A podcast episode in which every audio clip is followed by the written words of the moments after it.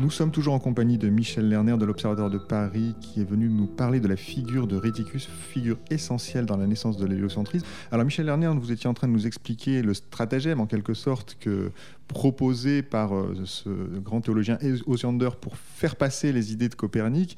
Euh, Copernic et Réticus refusent absolument de présenter euh, l'héliocentrisme comme une simple hypothèse. Pour eux, c'est la réalité du monde. pour autant, le livre va être imprimé et c'est pas de cette manière qu'il sera présenté. Non, effectivement. Alors là, il faut savoir que lorsque Réticus part de Fromborg, où il a travaillé avec Copernic, à la préparation de la belle copie, celle qui va servir à l'impression. Il arrive à Nuremberg et il commence la surveillance de l'impression. Mais euh, il ne va pas pouvoir aller jusqu'au bout euh, de, de, ce travail parce qu'il est appelé en 1542 à occuper une chaire de mathématiques dans la ville de Leipzig. Et il faut trouver quelqu'un qui va continuer la surveillance de l'ouvrage jusqu'à la fin de son impression. Et cette personne qui s'en charge, c'est Andreas Osiander. Andreas Osiander, c'était un personnage très important, non seulement un théologien, mais un hébraïsant, et il avait une culture mathématique. Donc, ce n'était pas quelqu'un de totalement incompétent. Mais il n'avait pas non plus la compétence de Réticus.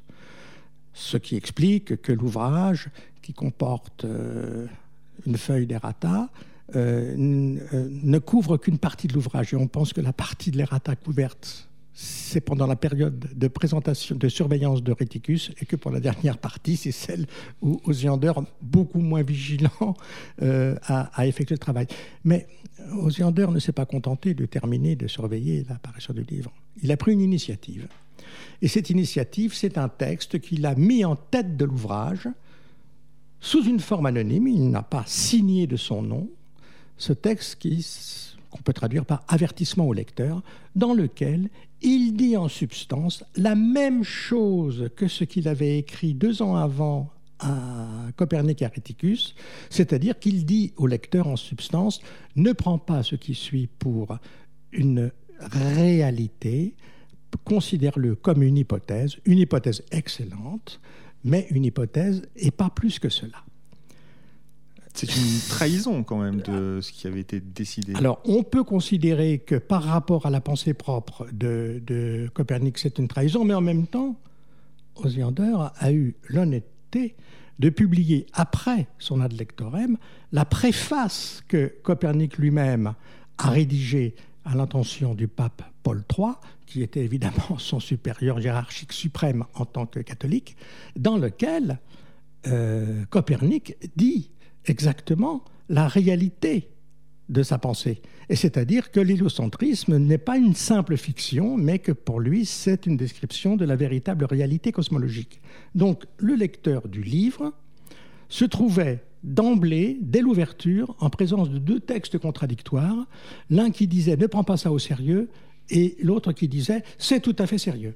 Voilà le paradoxe euh, sous lequel se présente le Sonibus euh, au lecteur. Et ce n'est pas un mince euh, paradoxe lui-même. Réticus, quand il apprend cela, parce que donc il est parti à l'épice, il faut rappeler qu'effectivement, Réticus, il était en train de faire son, tour d'Europe, comme vous l'avez expliqué, et puis il a prolongé ça pour aller voir Copernic, mais il faut quand même qu'il vive, il faut quand même qu'il se nourrisse. Il, il part à Leipzig parce que j'imagine qu'on lui offre un poste intéressant sans doute. Oui. Euh, comment il apprend euh, que finalement il y a cette préface d'Osander dans l'ouvrage que lui était censé. Alors, alors évidemment, Réticus, de même que l'ami intime de, Copernic, l'évêque Tiedemann Giese, qui était aussi un des personnages qui avait incité Copernic à publier son livre, sont sidérés par ce qu'ils considèrent comme une trahison.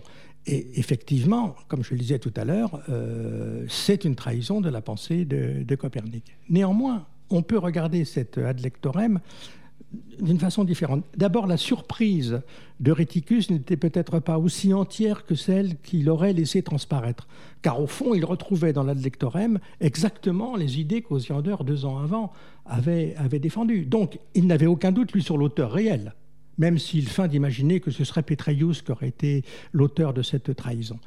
Euh, l'avantage de cet ad lectorem, c'est qu'il a permis aux gens qui se contentent de lire simplement la, première page d'un livre, euh, de, circuler dans un, cercle beaucoup plus large, évidemment, euh, de lecteurs qu'il ne l'aurait fait euh, si n'y avait eu que la préface au pape Paul III, c'est-à-dire celle de l'auteur, et qui certainement aurait été le texte placé en tête de l'ouvrage si le Drachenibus avait été publié en terre catholique. Il est évident que l'ouvrage aurait été dédié au pape et par conséquent, il aurait eu la place d'honneur. En majesté, oui. En majesté, il aurait eu la place d'honneur. À ce propos, ça, ça, comment, euh, pour se remettre dans le climat intellectuel de l'époque, comment on, explique, parce qu'on sait à quel point finalement les, les, guerres entre catholiques et protestants ont été, euh, ont été vives et sanglantes par la suite, à cette époque-là, on a quand même un ouvrage donc écrit par un chanoine euh, dédié au pape, qui est publié dans une ville protestante, préfacé bon, mmh. anonymement par par un intellectuel, un théologien protestant. À cette époque-là, ça posait pas de problème, la circulation des, des idées d'un flanc à l'autre, si j'ose dire, de la chrétienté C'est-à-dire que dans les années 1540-1545, on n'est pas encore à une période de rigidification des relations entre catholiques et réformés, au moins au niveau, disons, euh, des élites et des gouvernants.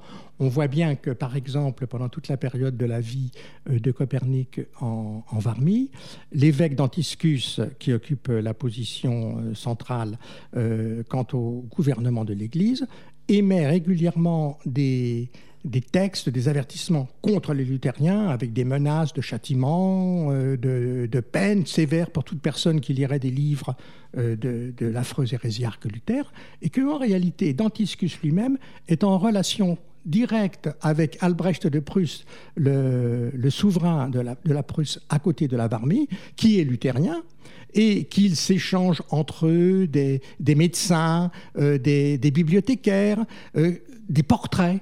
Euh, donc il y a au niveau des élites une république des lettres qui reste très vivante et où les différences confessionnelles n'ont pas encore acquis euh, un poids déterminant pour séparer les gens et les empêcher de communiquer. Alors le livre de, Copernic imprimé euh, en, Allemagne, dans le centre du luthéranisme, Nuremberg, hein, quand il arrive en Italie, il ne faut pas croire que c'est indifférent. On remarque tout de suite la marque de l'imprimeur, Johannes Petreius. Mais Petreius, il a imprimé des pamphlets de Luther contre l'Église catholique. Donc le livre arrive à Rome immédiatement soupçonné, immédiatement suspect. Et il est transmis au maître du Sacré Palais de Rome, Bartolomeo Spina, qui est chargé, lui, de la censure des ouvrages. Il confie cet ouvrage à un, expert qui s'appelle Tolosani, qui en 1547-1548, donc vous voyez deux ou trois ans après la sortie du livre, le lit et dit, mais ce livre est impossible, il est dangereux pour les catholiques, il faudrait l'interdire. Par chance, pour le livre, Bartholomew Spina meurt, le maître de Sacré Palais meurt, et le rapport de Tolosani disant qu'il fallait interdire ce livre est enterré. Et par conséquent, on ne parle plus du livre de Copernic, jusqu'au début du XVIIe siècle, dans les années 710, euh, avec la publication de Cyrus Nuncius de Galilée, qui va dire Copernic, c'est du sérieux, ne croyez pas ce qu'il dit la lectorem, la vérité euh, est à prendre pour ce qu'elle est. Et c'est à partir de ce moment-là qu'on va avoir un grand témoin dans les milieux ecclésiastiques romains et que six ans plus tard, en 1616, le livre sera suspendu et euh, en attente de correction. Ça, c'est une autre grande et passionnante histoire, d'ailleurs, qu'on évoquera, que vous avez déjà d'ailleurs évoqué à, ce micro euh, de Ciel et Espace Radio, euh, et qui a évidemment une grande, influence dans, l'histoire de, la pensée. Alors revenons à Réticus, euh, parce qu'on nous l'avons laissé finalement à Nuremberg, il partait pour Leipzig, qu'il apprend finalement que l'ouvrage qui est publié, c'est pas exactement celui dont il aurait rêvé. que sait-on ensuite de la, la, suite de la vie de Réticus? Parce qu'on est vraiment là dans le sa plus grande influence, mais il s'est pas arrêté. et puis c'était un, mathématicien brillant quand même. Oui, oui, c'est un mathématicien brillant. Euh, il a en particulier euh, excellé dans le domaine de la trigonométrie. Et il faut rappeler qu'en 1542, un an avant la sortie du De Sonibus, il a publié séparément les chapitres de trigonométrie du De Sonibus en poussant plus loin euh, les, valeurs numériques de, Copernic. Mais bon, c'est sa spécialité. Il va continuer de travailler dans le domaine de la trigonométrie après euh, être allé à Leipzig, avoir séjourné là-bas euh, jusqu'en 1551. Il publie des tables, des éphémérides, des choses comme ça. En 1551, c'est un événement qui doit être mentionné. Il doit quitter Leipzig pour éviter un procès en pédérastie que le père d'un de ses étudiants avait l'intention de lui intenter. Il se rend alors à Prague. Et puis en 1554, il se fixe à Cracovie, où il va demeurer jusqu'à sa mort pendant 20 ans, jusqu'en 1574. Alors quand il est euh, à Cracovie pendant ces deux décennies. Il va gagner sa vie comme médecin. Et comme, il, comme médecin. Pas mathématicien. Pas mathématicien, encore qu'il continue ses activités de mathématicien. Euh, j'en parlerai tout à l'heure, il fait des horoscopes, il travaille en astronomie, en alchimie, et il vit en pratiquant une médecine paracelsienne. Euh, il a même le projet, on le sait par une lettre, de publier un commentaire du Sonibus, malheureusement, qui ne verra pas le jour. Et certains correspondants lui en feront le reproche en lui disant Tu pratiques la médecine, c'est bien, on le sait, c'est un art qui rapporte, mais n'oublie pas euh, que les mathématiques sont une discipline que tu devrais aussi cultiver puisque tu excelles dedans. Fais-nous le plaisir de travailler sur euh, Copernic. Hélas, s'il a commencé quelque chose, on n'en a pas gardé trace. Euh, il meurt en 1574 euh, et un de ses disciples, qui s'appelle Valentin Otto, publiera en 1596 euh, un gros travail de trigonométrie de Réticus, non, à titre posthume, plus de 20 ans après sa mort. Plus de 20 ans après sa mort. Oui, plus de 20 ans après sa mort. Il n'a rien laissé. Est-ce qu'il a laissé des témoignages de ses liens avec Copernic, de, ce qu'il en a pensé, de, des souvenirs qu'il lui a laissés? Oui, tout à fait. Dans un traité qu'il a publié en 1551, dans la préface, il évoque sa rencontre avec Copernic euh, et remercie d'une certaine façon la Providence qui l'a amené auprès de ce grand sage. Et en même temps, il se félicite euh, d'avoir poussé le, vénérable euh, astronome à publier son œuvre. Donc, il a gardé toute sa vie pour autant qu'on le sache d'après un certain nombre de témoignages, une grande admiration, une grande amitié pour Copernic, même s'il n'a pas continué à travailler dans cette euh, direction-là. Il ne s'est pas fait héros de la thèse euh, héliocentriste, il n'a pas défendu euh, plus que ça. Il s'est oui, pas, fait porte-voix en tout cas de, Copernic après cet épisode. Oui, pas, pas, plus que ça. Alors c'est quelque chose qui d'ailleurs a donné lieu à des, des interprétations tendancieuses et même carrément fausses de la part d'un auteur fort célèbre qui s'appelle Arthur Koestler, dans un livre non moins célèbre, Les Somnambules. Euh, le fait que dans la lettre à Paul III, la lettre préface, euh, Copernic dit J'ai longtemps hésité à publier, etc. Puis j'ai des amis qui m'ont poussé à, le faire. Ici, d'abord, le cardinal Nicolas Schoenberg, un dominicain, euh, qui, en 1536, ayant connu le travail de Copernic, euh, lui avait envoyé une lettre dans laquelle il l'incitait fortement à achever son travail et en lui disant euh, Je suis prêt à euh, faire une copie intégrale de ton livre et finalement à aider à sa publication.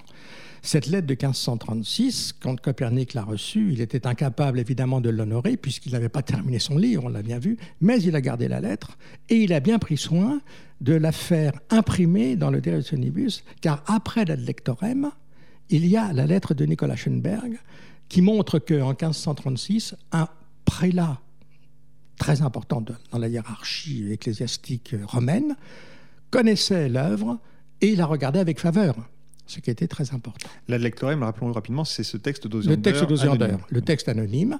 Donc il y avait ce texte, cette lettre, cette courte lettre de Nicolas Schoenberg qui date de 1536, suivie de la préface au pape Paul III. Par Copernic. Euh, par Copernic cette fois-ci.